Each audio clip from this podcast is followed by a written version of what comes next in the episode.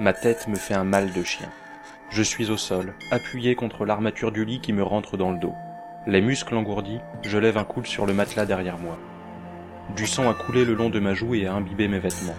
J'échappe une grimace en m'asseyant, puis m'allonge. Il fait nuit, presque aucune lumière ne filtre par l'unique fenêtre. Qu'est-ce que je fais là? Je me souviens de l'ascenseur, d'une silhouette aperçue sur les lieux. La suite me revient d'un coup. Proxy a tué Ghislain après avoir reçu l'ordre de me rendre amnésique.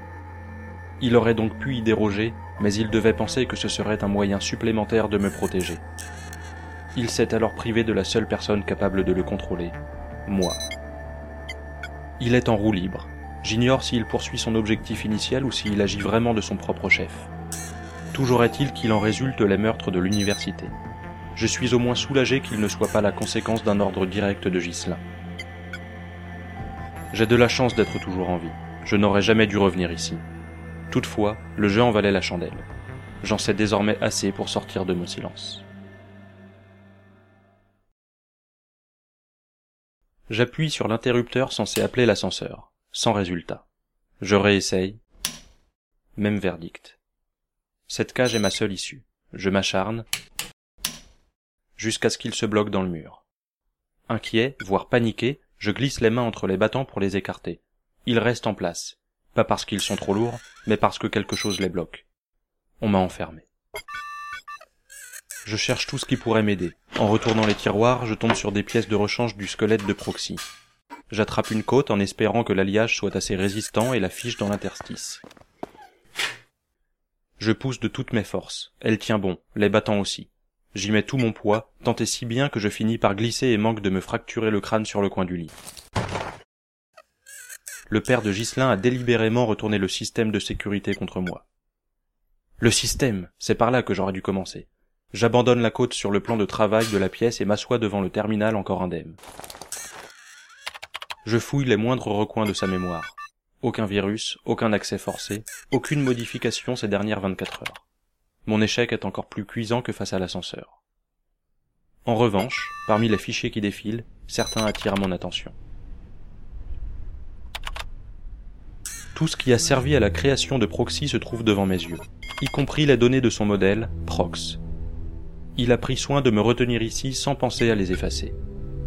Je fais défiler les fichiers un par un, fasciné. De ce que je lis, Prox n'est pas tant une création des érudits que de la famille Ryan. Judy Ryan, la mère de Ghislain, morte il y a six ans, avait participé activement au projet. Elle s'était non seulement portée volontaire pour prêter ses traits et sa voix à Prox, mais aussi pour le remplacer sur le terrain en cas de besoin. J'apprends qu'elle avait infiltré la haine en tant qu'archiviste en amont de l'affaire Illusion. Elle laissait parfois la place à l'androïde et reprenait parfois son poste de sorte à éloigner les soupçons avant qu'ils n'éclosent.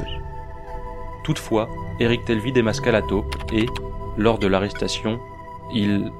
il... Je relis la phrase depuis le début, incrédule. Il tua Judy Ryan en la croyant être l'androïde avant de mettre la main sur le clone. De mémoire, cette bavure n'a jamais été révélée aux médias. Ghislain m'avait fait part de la disparition de sa mère, mais jamais du lien qu'elle avait avec l'affaire Illusion. Voilà qui explique bien des choses. Il voulait se venger de son meurtrier et libérer tout ce qu'il reste d'elle.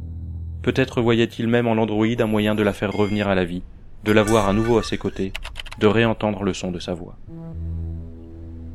Les prototypes copient l'homme avec une fidélité hallucinante, non seulement au niveau physique, mais aussi au niveau intellectuel. Des rapports expliquent que les érudits ont atteint une phase de transition en termes d'IA. Arrivé à un certain palier, la relation de maître à esclave entre le concepteur et la machine ne tient plus. Les capacités de Prox, notamment, sont telles qu'il est capable de développer un certain libre arbitre. Face à ce risque, ils lui ont programmé des sentiments qui le poussent à rester de lui-même fidèle à la personne pour qui il les ressent. Sans ce sentiment, ou, pense-t-il, avec une IA encore plus développée, il échapperait peu à peu à tout contrôle. C'est donc ce qui est en train de se passer pour Proxy.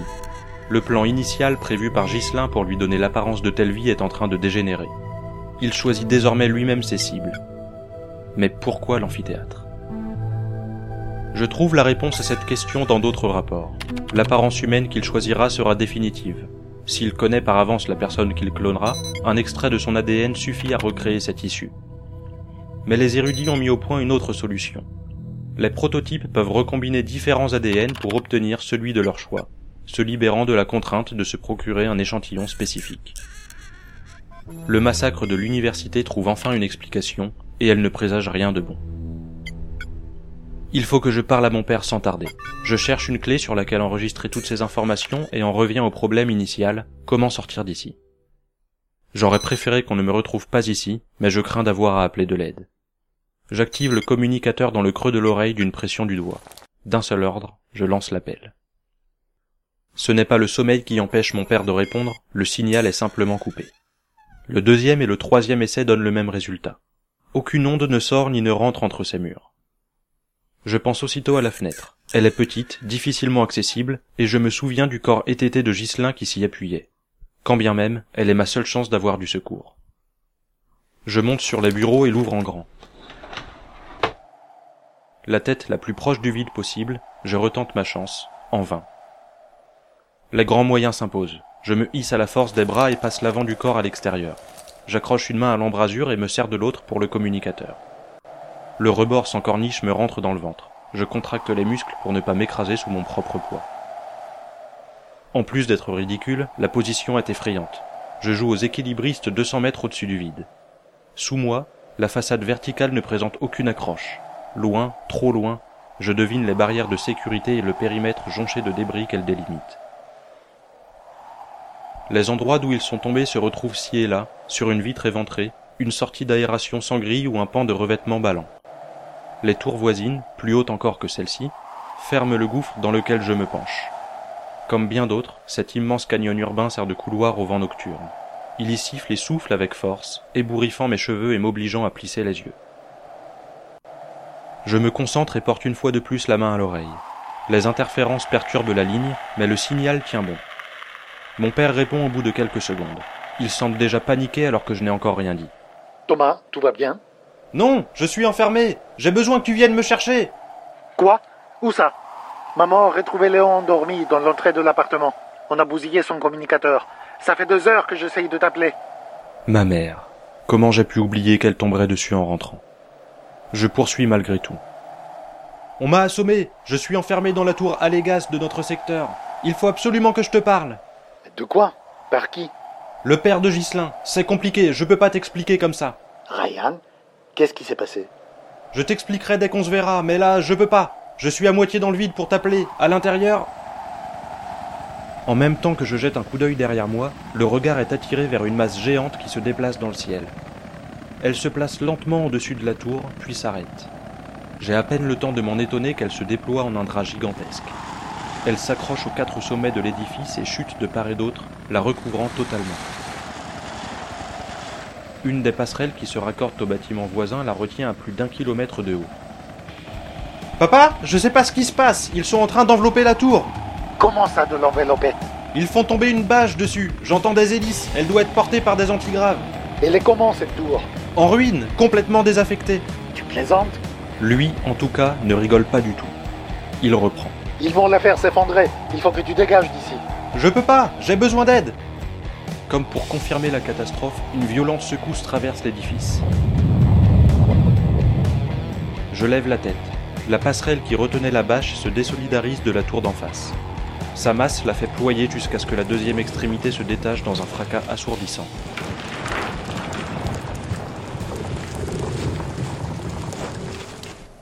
Le silence qui s'ensuit n'en est que plus glaçant. Elle tombe comme un roc, d'abord lentement, puis de plus en plus vite. Elle passe à quelques dizaines de mètres de la fenêtre en happant l'air dans un bruit sourd.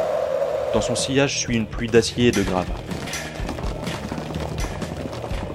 Je force sur les jambes pour revenir à l'abri. Les deux mains de part et d'autre de la fenêtre, je passe les épaules, puis la tête. Mon père crie mon prénom dans l'oreillette. Sa voix se coupe de plus en plus. Je discerne tout de même entre deux interférences. Où est-ce que tu es? À quel étage?